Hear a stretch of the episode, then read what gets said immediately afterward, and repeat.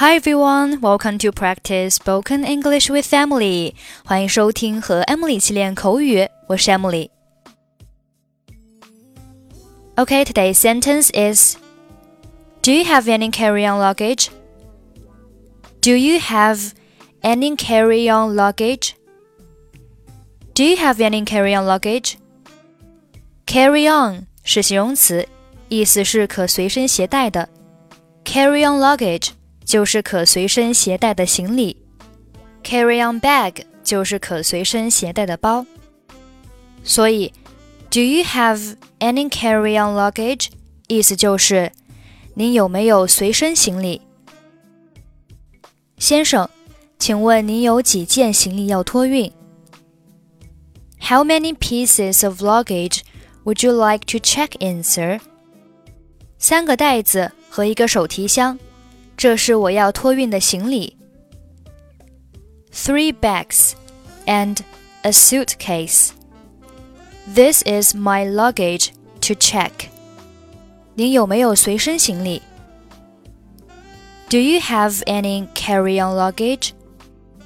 没有。No. 请把您的行李放在秤上。您的行李超重了。Put your luggage on the scale, please. Your luggage is overweight. 超额行李收多少钱？How much do you charge for the excess luggage? 二十二美元。Twenty-two dollars. 给您。Here you are. 这是您的行李回执，您凭这个条取行李。祝您一路顺风。 This is your voucher. You can get your luggage back on this.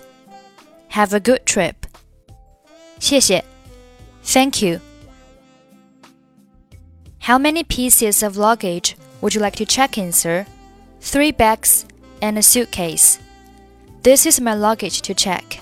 Do you have any carry-on luggage? No. Put your luggage on a scale, please. Your luggage is overweight. How much do you charge for the excess luggage?